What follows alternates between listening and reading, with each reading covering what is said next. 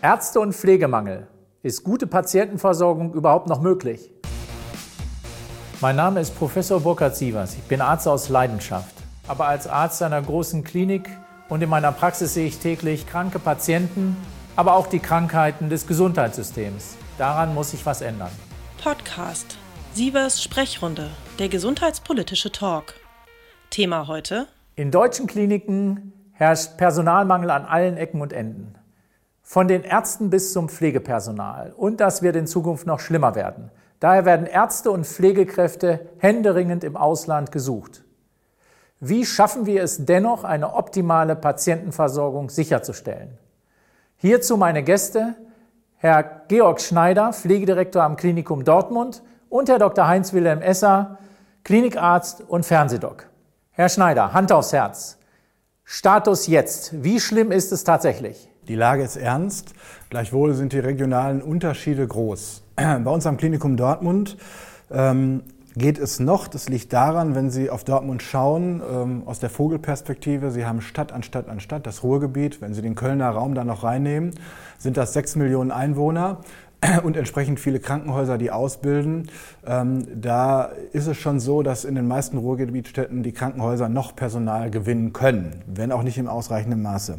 Wenn Sie sich Städte wie Stuttgart oder München beispielsweise anschauen, ähm, wo es kaum bezahlbaren Wohnraum gibt, da ist die Situation schon deutlich schlimmer. Wie sieht Ihrer Meinung nach die optimale Patientenversorgung aus? Indem es genug Pflegekräfte für unsere Patienten gibt. Das ist natürlich insofern nicht ganz einfach, als dass diese eben nicht mehr in ausreichender Zahl überall zu gewinnen sind. Nun ist zusätzlich ja noch die Situation entstanden, dass Pflegeuntergrenzen äh, verordnet wurden. Das heißt, eine Pflegekraft ist nur für eine bestimmte Anzahl von Patienten zuständig und darf auch nicht mehr versorgen. Was macht das im Krankenhausalltag? Ist es umsetzbar? Ist es sinnvoll? Das ist gut gedacht, aber schlecht gemacht. Dass sich im politischen Kontext was getan hat, das zu regeln, war, glaube ich, nötig, weil in den letzten 20 Jahren doch sehr am Pflegepersonal gespart wurde. Ähm, das ist sicherlich von Träger zu Träger unterschiedlich.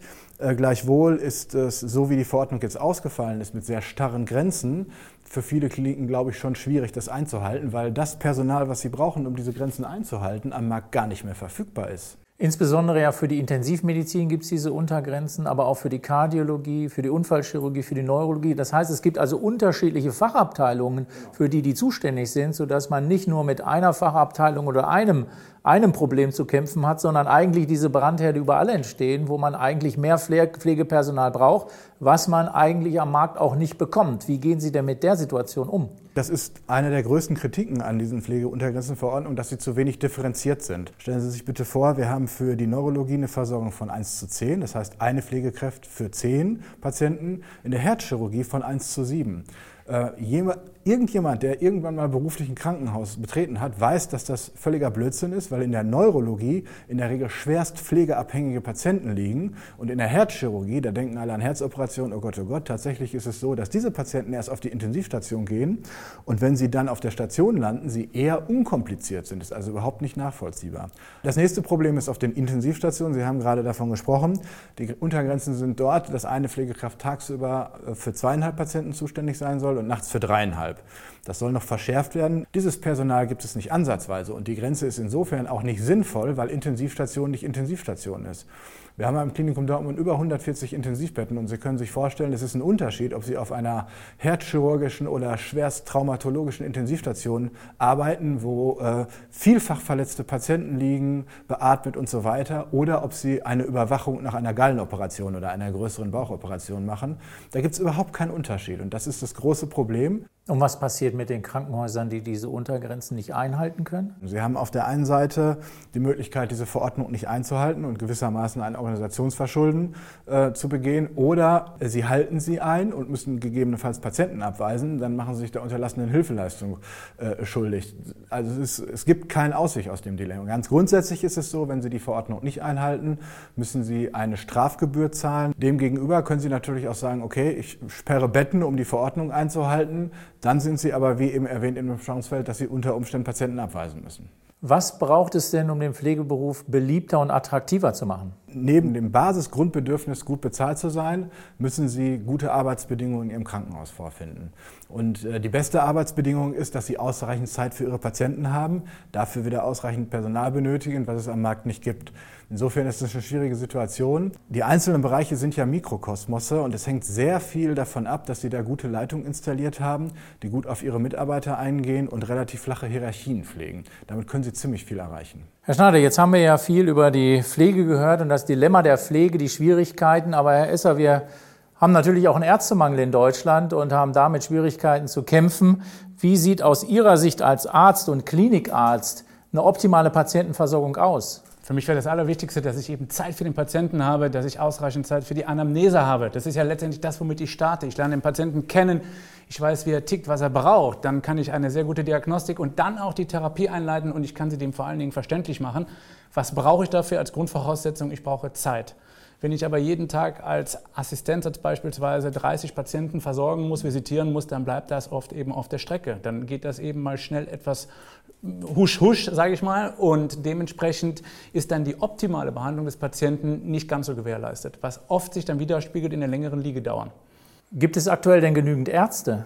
Nein, die gibt es überhaupt nicht. Die gibt es sowohl auf dem Land nicht, die gibt es aber auch nicht im Klinikalltag. Gott sei Dank haben wir viele ausländische Kollegen, die sehr, sehr motiviert sind, die versuchen, die Löcher zu stopfen.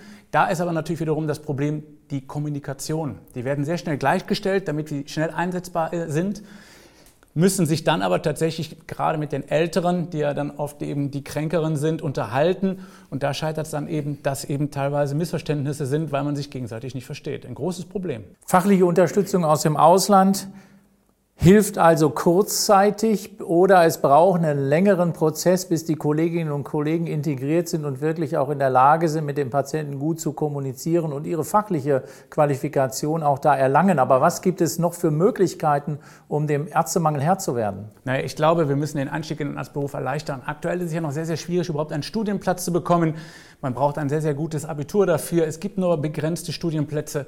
Und ich glaube, wenn man diese Hürde etwas niedriger halten würde, dann könnten deutlich mehr Medizin studieren. Und ich glaube, wir müssen das Ganze auch attraktiv machen für die Frauen. Es sind immer mehr Frauen, die nachrücken, die aber dann irgendwann das Problem haben, wie vereinbare ich den Job mit der Familie. Da sind natürlich die Arbeitgeber gefordert, die das Ganze dann eben auch unter einen Hut bringen müssen, zum Beispiel mit Kitas am Krankenhaus.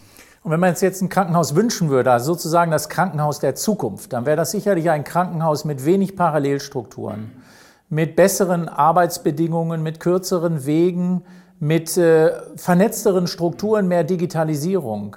Das würde den Klinikärzten sicherlich auch zu Hilfe kommen, oder? Absolut. Das ist immer eine Frage, die ich oft gestellt bekomme. Ist das eigentlich eine Konkurrenz oder ist das eine Erweiterung des Arztberufes, und zwar künstliche Intelligenz oder eben Big Data oder Decision Support Systems, also all das, was momentan eben von der Politik so gefordert wird. Ich glaube, das kann den Arztalltag und auch den Pflegealltag deutlich erleichtern. Das, was bereits an, auf dem Markt ist an Tools, zeigt es ja, dass da sehr, sehr viel Potenzial und sehr viel Kraft drin ist. Wichtig ist aber, dass wir in Deutschland hier diesen Zug nicht verpassen und aufspringen, dass wir vorne dabei sind in der Entwicklung. Sonst haben wir nämlich das Problem, dass alle anderen Länder an uns vorbeiziehen und wir nachher ziemlich blöde dastehen, weil wir einfach hinterherhängen. Naja, hinterherhängen tun wir wahrscheinlich jetzt schon, weil andere Länder bezüglich der Einführung der Digitalisierung doch schon die Nase vorn haben. Wir müssen jetzt gucken, dass wir das Versäumte aufholen. Und äh, natürlich sind das erhebliche Kosten, die investiert werden müssen. Daher die Frage an Herrn Schneider, wie sieht das bei Ihnen in Dortmund aus? Ich bin bei Ihnen, äh, die Digitalisierung, ähm, da hinken Krankenhäuser, glaube ich, im Allgemeinen gut zehn Jahre hinterher. Ähm, wir führen die digitale Akte in der Tat gerade ein und ähm, das ist für die Pflegenden eine gute Entlastung. Ähm, weil ich glaube, gerade wenn Pflegepersonal eh schon knapp ist, müssen die Strukturen drumherum gut geregelt sein, um Entlastung zu schaffen, um diese Zeit eben für die Patientenversorgung nutzen zu können. Das Abwerben von Ärzten und Pflegepersonal aus dem Ausland wird nicht ausreichen. Es muss uns gelingen, den Arztberuf und den Pflegeberuf wieder attraktiver zu machen, mit mehr Anerkennung und Wertschätzung und einen Abbau der Bürokratie durch Digitalisierung zu erzielen damit wir mehr Zeit für unsere Patienten haben.